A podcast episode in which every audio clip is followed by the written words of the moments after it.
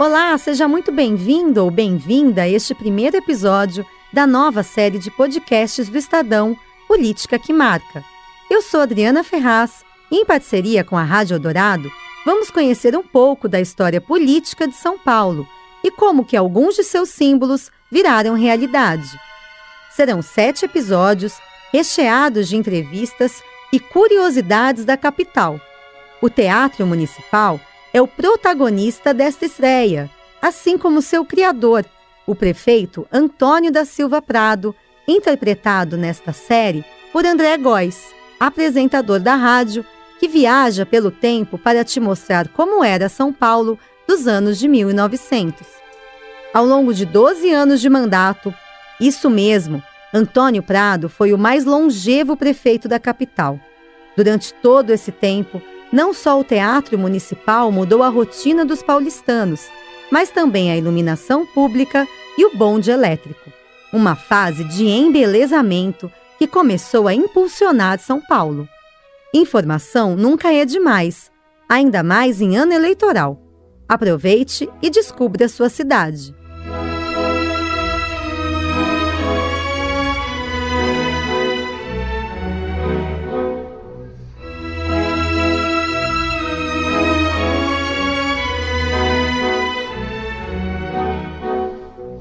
Thomas Edison pode ter inventado a lâmpada, mas quem acendeu a luz em São Paulo fui eu.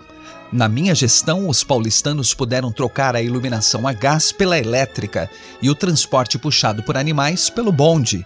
Acabou aquele tormento de fazer baldeação de burro no cemitério da Consolação. Ah, não sabia não? Era esse o modelo de transporte público que atendia a população antes do meu governo. E não foi só isso, não. Tanta coisa aconteceu no começo dos anos de 1900. São Paulo ganhou a Estação da Luz, aquele jardim lindo que enfeita hoje o Museu do Ipiranga e o grande Teatro Municipal. Certamente o ponto alto do meu mandato.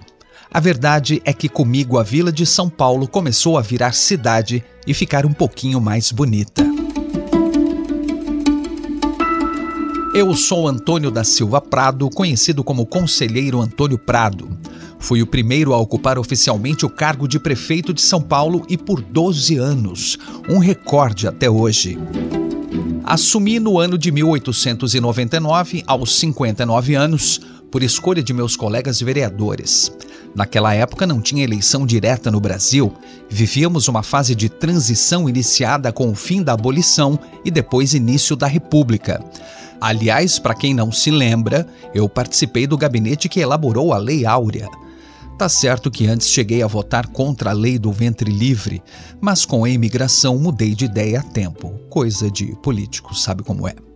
Estávamos fazendo história dessas que vocês hoje aprendem nos livros didáticos. Cheguei à prefeitura já com a experiência de ter sido vereador, deputado provincial ou estadual, como preferem, deputado geral, o atual federal, e senador. Também fui ministro da Agricultura, de Negócios Estrangeiros e membro do Conselho Imperial de Dom Pedro II. Entendeu agora por que o conselheiro mas foi em São Paulo que deixei meu nome marcado. O teatro foi a minha joia da coroa. Paris, a Cidade Luz, tinha inaugurado há pouco sua ópera. Queria uma igual, ou ao menos parecida. Daí chamei o Ramos de Azevedo, o arquiteto da moda, que depois também acabou entrando para a história de São Paulo. Sei que o endereço escolhido para a obra não era lá muito chique, Morro do Chá, o nome é porque se plantava chá mesmo ali, era uma região de fazendas. Mas acabou que deu certo. Com a obra, começamos a embelezar a cidade, como comenta o professor de urbanismo Walter Caldana do Mackenzie. Ele sabe a história direitinho. O Teatro Municipal ele é um símbolo extremamente importante é, de uma coisa da cidade de São Paulo, de um momento da cidade de São Paulo, que é a virada do século XIX para o século XX, aonde, através do prefeito Antônio Prado e outros, uh, a cidade de São Paulo resolveu se embelezar. As elites paulistanas entenderam que era chegada a hora de transformar a cidade de São Paulo numa cidade apresentável, numa cidade a-europeia. Então houve um processo grande de embelezamento da cidade e de construção de novos bairros, de novas áreas que facilitassem os negócios e facilitassem também a possibilidade delas serem negócios. O Teatro Municipal nasce nesse, nesse contexto. E isso é muito importante, por isso ele é um símbolo. E é um símbolo também porque ali aconteceu a Semana de Arte 22, que é absolutamente importante para toda a cultura brasileira do século 20 até hoje. Eu não falei? O senhor Caldana reconhece o efeito que o teatro provocou na cidade e no seu desenvolvimento. Ele foi o indutor de um processo de urbanismo que faria da São Paulo dos anos de 1900 a 1930 uma mini Paris. E isso não é exagero, posso assegurar. Só um exemplo. No dia da inauguração do teatro, já no governo do meu sucessor, o prefeito Raimundo da Silva Duprá, a cidade registrou seu primeiro congestionamento. Sabia disso? Segundo o jornal Estado de São Paulo, que acompanhou o primeiro espetáculo em 12 de setembro de 1911, cerca de 240 veículos, sendo 118 automóveis e 122 carros de praça de cocheiras particulares, se espremeram pelas ruas para levar seus passageiros a tempo de assistirem a Hamlet, de Ambrósio Thomas, a ópera encenada na estreia. O texto publicado no jornal do dia 13 dizia mais ou menos assim: A inauguração do Teatro Municipal ontem à noite foi um encanto que não se encontram palavras que o descrevam. Festa da civilização de um povo vinculada a um belo monumento de arte. Há muito tempo que se esperava por isso. Até às 8 horas, poder-se-iam contar em frente ao teatro pelos largos passeios que o circundam e por toda a extensão do parque, nada menos de 20 mil pessoas. Me contaram que hoje a cidade tem mais de 8 milhões de carros, mas não consigo nem entender como isso é possível. E também inventaram um trem que passa por baixo da terra, o metrô, se não me engano. Mas isso é história para o Faria Lima contar.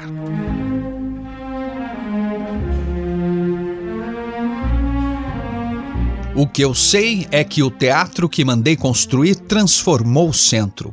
São Paulo precisava de um banho de loja naquela época.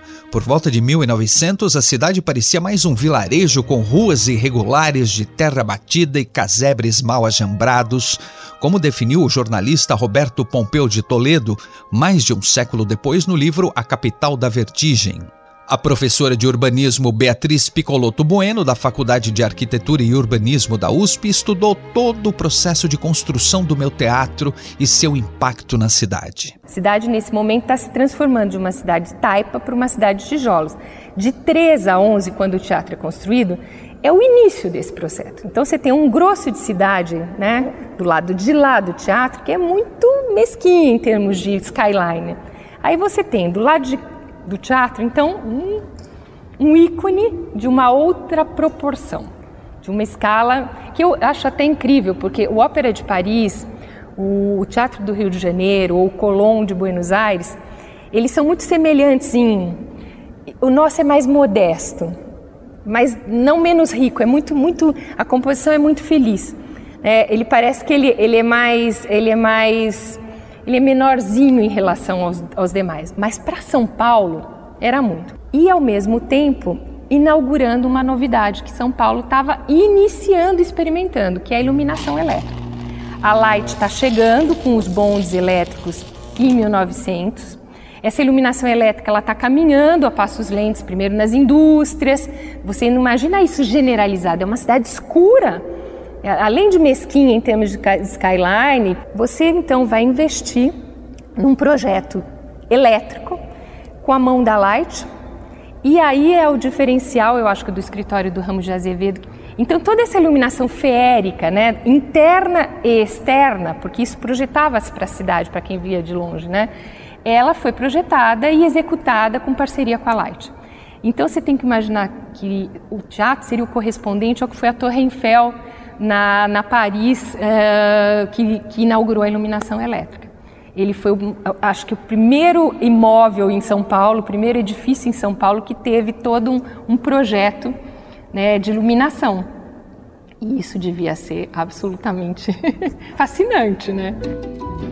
Escutaram bem? A professora acha que meu teatro foi para São Paulo mesmo que a Torre Eiffel para Paris. Ah, que orgulho! Mas mesmo assim tinha gente que criticava e queria mais, sempre mais.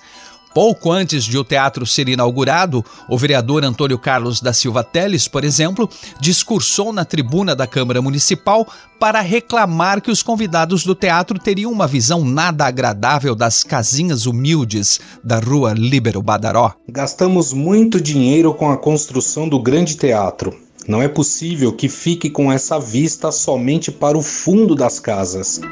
Nesses tempos que vocês vivem hoje, tenho certeza que seria considerada uma frase higienista, não é?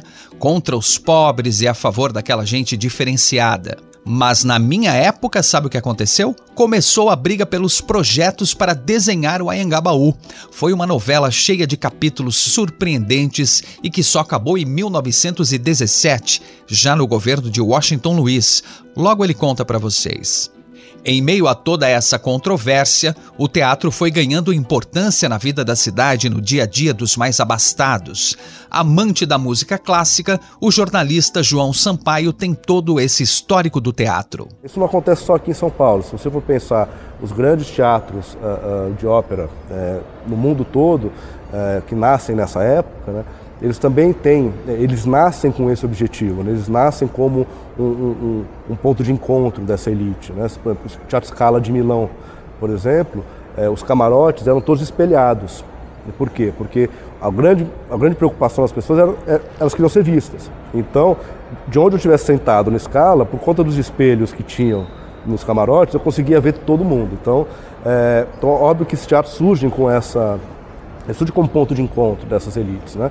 Mas isso vai se transformando ao longo do tempo. Né? E, e, na verdade, uma das grandes questões do teatro municipal ao longo do século XX, em especial na, na segunda metade do século XX, e, e, uma questão que vem até hoje, é justamente como que ele consegue, o que, que ele tem que fazer para tirar essa imagem, né? para se desassociar dessa imagem elitista. Né? Uh, a gente costuma dizer né, que o Teatro Municipal ele tem um, uma parede invisível aqui do lado de fora, na escadaria. Né?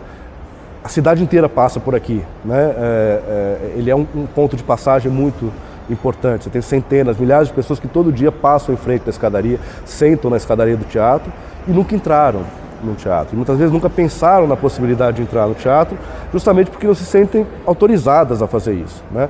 Porque talvez a imponência do prédio, é, ela ela assusta, ela afasta, né? Então é como se tivesse essa parede invisível ali do lado de fora.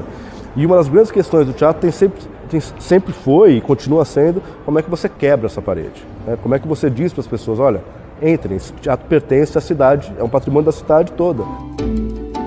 É, pode até ser que o teatro tenha nascido para a elite, mas logo ele foi mudando para ganhar tons mais modernos. Com a acelerada imigração do começo do século XIX, impulsionada pela riqueza do café, a população crescia vertiginosamente.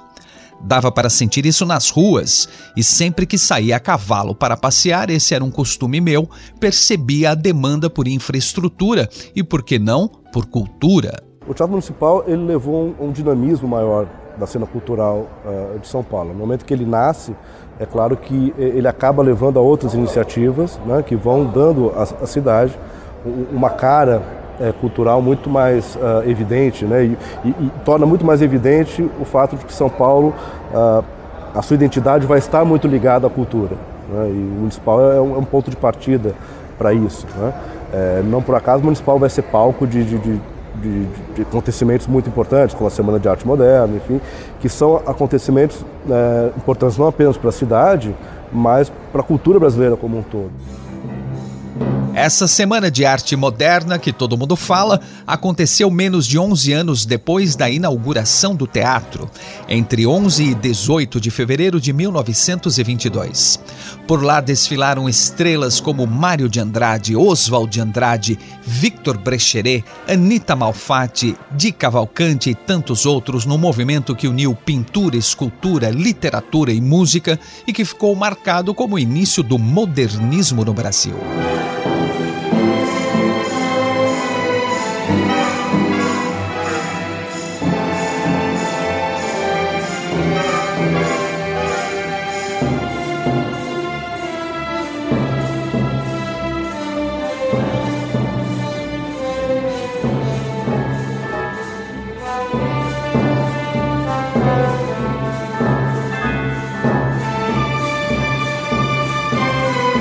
Esse aí é o gênio Heitor Villa-Lobos que viveu uma situação um tanto inusitada ao se apresentar no teatro no dia 15, bem na metade da Semana de Arte Moderna. Ele estava com calos em um dos pés e por isso, para não sentir tanta dor, usou um chinelo durante o espetáculo. Sabe o que aconteceu? Foi vaiado pelo público que considerou aquilo uma falta de respeito e também por uma parte da plateia que questionava já naquela época visões políticas distintas. É isso mesmo? Ou vocês acham que a polarização política é privilégio dos anos 2000?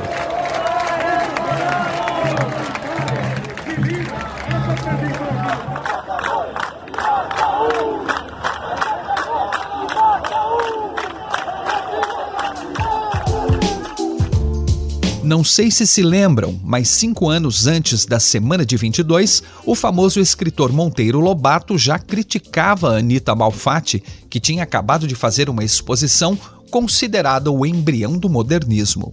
Lobato publicou um artigo no Estado de São Paulo no qual classificou as formas distorcidas e abstratas apresentadas pela artista como uma arte anormal e fruto de cérebros transtornados por psicoses conservador, ele afirmava ainda que a arte deveria ser regida por princípios imutáveis. Ah, se Lobato soubesse que o palco do Municipal nos tempos atuais recebe de música popular brasileira rap, confesso que nem sei direito o que é isso, mas o Emicida, um dos grandes nomes desse movimento, escolheu o teatro para lançar seu último álbum e sabe, foi um sucesso e ao mesmo tempo um marco para a população negra. Podem conferir. E aí a gente estava trocando ideia e chegamos a a seguinte conclusão: o teatro municipal ele é do mesmo tamanho. Quem cresceu foi nós. E tem uma outra coisa, que é isso aí é tipo, mano, é uma lição de casa que nós não faz. Em 1978, a escadaria do municipal serviu de palco para o encontro do MNU, tá ligado? Que foi a célula que conectou, mano, vários movimentos negros ao redor do país inteiro e fez nascer em vários outros lugares. Eu me emocionei com uma coisa muito bonita que acho que o Milton falava, que ele falava assim, é, nosso sonho era ver o negro como protagonista na realidade brasileira. Aí você pula para 40 anos depois, porra, mano, a gente alugou o municipal e a gente achou que ele nem era tão grande assim.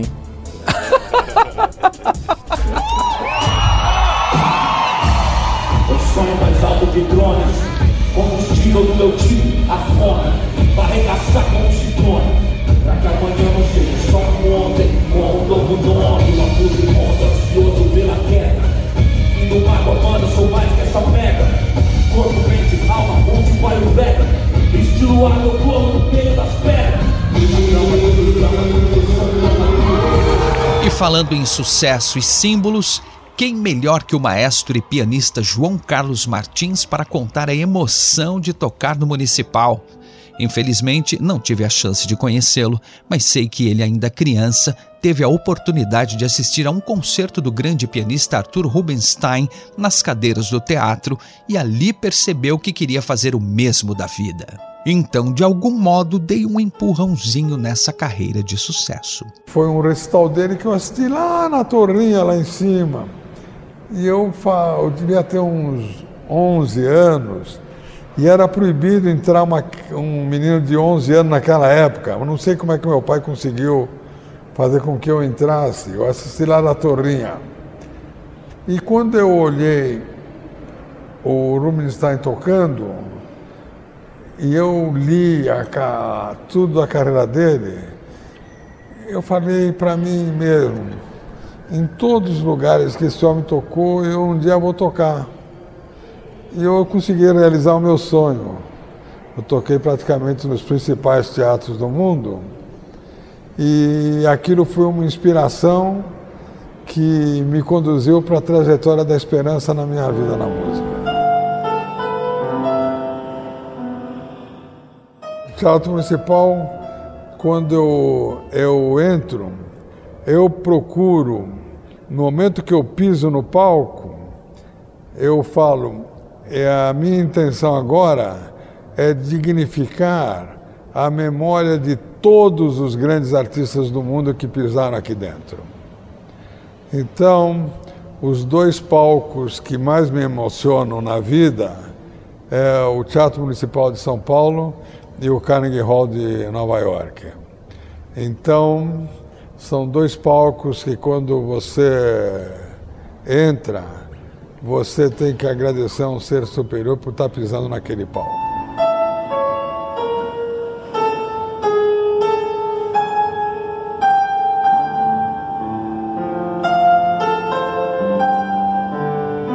Com mais de 100 apresentações no palco do meu teatro, João Carlos Martins conta ainda que viveu lá a experiência de tocar para populares que nem fraque usavam, num evento, diria, um tanto inusitado para mim, chamado Virada Cultural. Tem que abrir para todos os gêneros, mas sempre com uma ideia. Só existe um tipo de música, a música de bom gosto. Então, se a música é de bom gosto, Pode ser moderna, pode ser barroca, pode ser clássica, pode ser do Renascimento, pode ser romântica, pode ser atual, pode ser do século XXI, mas desde que seja de bom gosto. Pode parecer absurdo e acho que é mesmo, mas essa virada cultural é uma festa popular que atravessa a madrugada. As pessoas ficam caminhando pelas ruas de um palco a outro, ouvindo música e vendo apresentações de balé, de circo e de várias outras manifestações culturais. Nem roupa a caráter usam. Agora, o que mais me chamou a atenção foi saber que um prefeito disse ter inventado isso. Imagine um prefeito oferecer ao povo espetáculos de madrugada? Na minha época, acho que isso não daria muito certo, não, mas meu colega José Serra fez dar. É, a ideia básica foi, primeiro, restaurar o teatro, reformar, botar em ordem. Segundo, abrir o teatro para a população. Né? Deixar de ser, se é que alguma vez foi, uma coisa muito da elite é abrir mais para o conjunto dos paulistanos e brasileiros que vivem em São Paulo. Eu acho que foi um bom lance esse. E o teatro participou da virada através da montagem de espetáculos que foram feitas aqui. A virada cultural foi ideia minha mesmo, com base em coisas que eu vi ou soube em outros países da Europa, né, inclusive de Paris, da Inglaterra, de outros lugares. Quer dizer, fazer um dia grande de mobilização cultural na cidade e utilizando recursos que muitas vezes ficam ociosos né? ou é, desconhecidos. E aí fizemos, mobilizando bastante, mobilizamos muita gente, muitos equipamentos. Tem até os números que eu me permito ler. Olha, foram 3 mil artistas na cidade inteira, em 250 locais da cidade, você imagina. 250 locais na cidade de São Paulo, mais de 3 mil artistas mobilizados.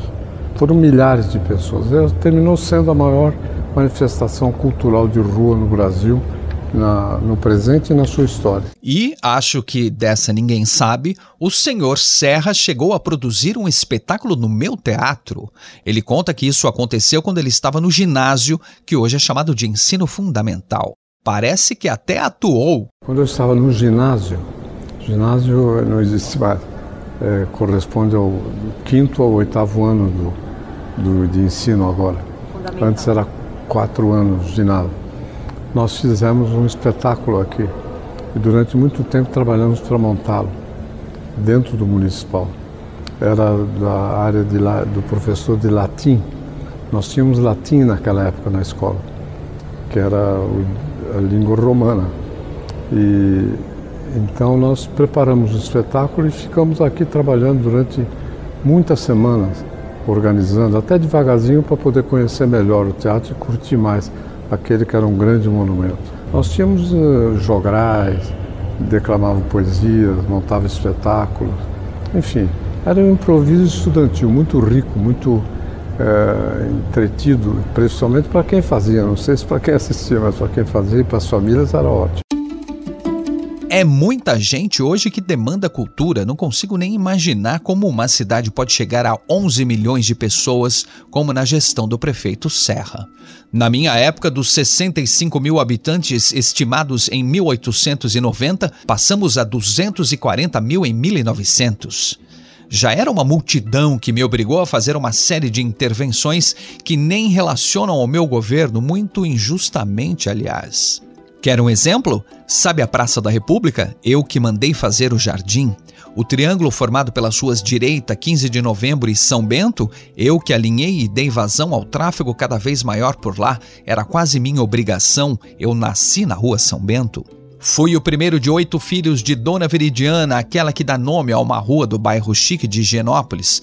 Uma mulher à frente de seu tempo que, aos 53 anos, chocou a sociedade conservadora da época ao se separar de papai, Martinho Prado, e assumir o controle dos negócios e da família.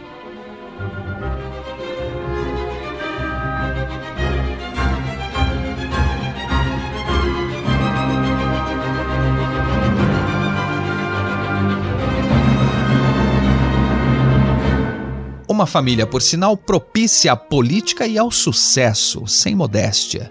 Antes de assumir a prefeitura, já tinha criado a Companhia Paulista de Estrada de Ferro, inaugurado o Banco do Comércio e a Casa Prado Chaves, que acabou com a exclusividade inglesa na exportação do nosso café. Sei que era um privilegiado, me chamavam até de magnata, mas eu tinha o que hoje vocês chamam de consciência social ou tentava ter ao menos, e não só eu. A elite daquela época não queria só faturar, mas construir uma cidade. Até a professora Beatriz concorda. É uma elite envolvida com a produção da cidade e o primeiro prefeito, que é o Antônio Prado, é o exemplo paradigmático disso, né? É, vai ficar anos na, na, no mandato de prefeito e vai promover uma série de obras públicas de embelezamento e melhoramentos urbanos, é, no sentido de dar dignidade para a cidade, mas é uma, ao mesmo tempo é uma elite que está se é, afirmando socialmente é, no, no, contexto internacional, né? E trazendo negócios do contexto internacional para cá, porque também tem uma questão interessante, né? São, são, são processos também de mão dupla no sentido do negócio. Você imagina fazer um teatro é, como é que foi a obra, o teatro? Segundo consta, havia o desejo de fazer um teatro. Os teatros em São Paulo eram de particulares. Havia, da parte da Câmara, todo um, um processo de tentar fazer com que este teatro também fosse arrendado por uma pessoa e, e viabilizado por uma família. É, isso não ocorreu. E aí, o Cláudio Rossi, numa viagem de regresso ou de ida para a Europa com o Antônio Prado. O, Antônio, o Cláudio Rossi era um cenógrafo que por acaso tinha sido decorador da casa do genro do Antônio Prado, que é o Elias Pacheco Jordão, que era uma casa na rua aqui São Bento, e depois ele vai fazer também para o Elias Pacheco Jordão o Palácio Campos Elíseos. Ele era um cenógrafo que atuava em São Paulo também como um decorador. Ele convence o Antônio Prado de, como prefeito, como prefeitura, né, capitanear a obra do teatro.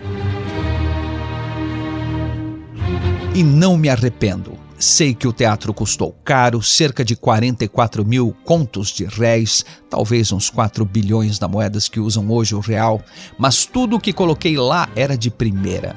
Mandei trazer espelhos ilustres da Bélgica, cristais da República Tcheca, mármores de Carrara. E também incentivei o uso de materiais nacionais. O mobiliário, por exemplo, foi feito pelo Liceu de Artes e Ofícios, e parte do Salão Nobre recebeu um mármore lindo, especial da fazenda de Itupararanga, no interior de São Paulo, 100% nacional.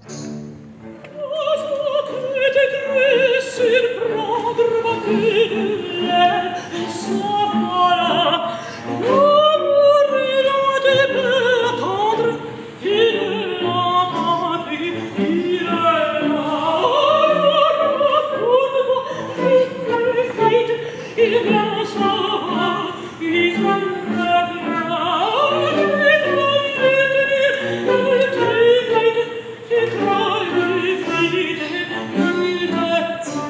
dediquei muito a São Paulo e felizmente tive o reconhecimento da população. Só não me dedicava muito à vida partidária. Como quase todos na minha época, fui representante do Partido Republicano Paulista, o PRP, que dominou a política de São Paulo até o início da era Vargas em 1930. Mas nunca me interessei por ter papel de destaque internamente. Gostava mesmo era da vida pública, inaugurar obra, conduzir bonde. Ah, não contei no início, acho. Sabe quem estava no comando da primeira viagem de bonde elétrico da história de São Paulo? Isso mesmo, este prefeito aqui que vos fala. Hoje chamam isso de populismo. Para mim era só política.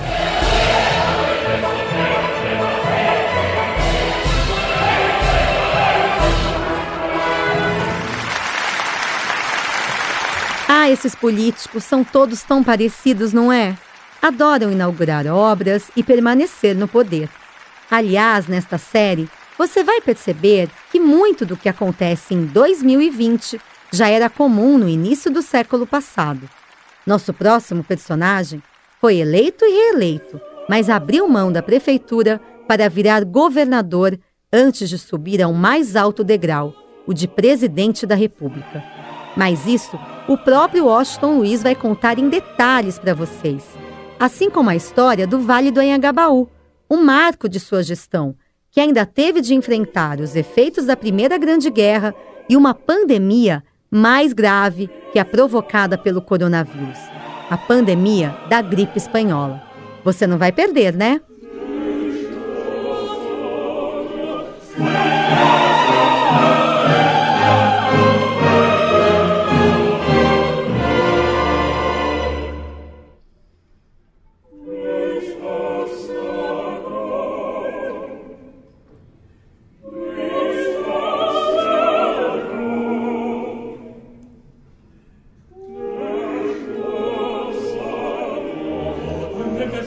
Este podcast tem reportagem, produção e roteiro de Adriana Ferraz e Ana Paula Niederauer. A narração é de André Góes e finalização de Carlos Amaral. O editor Coordenação de Política é o Eduardo Catá e o editor do Núcleo de Áudio do Estadão é o Emanuel Bonfim.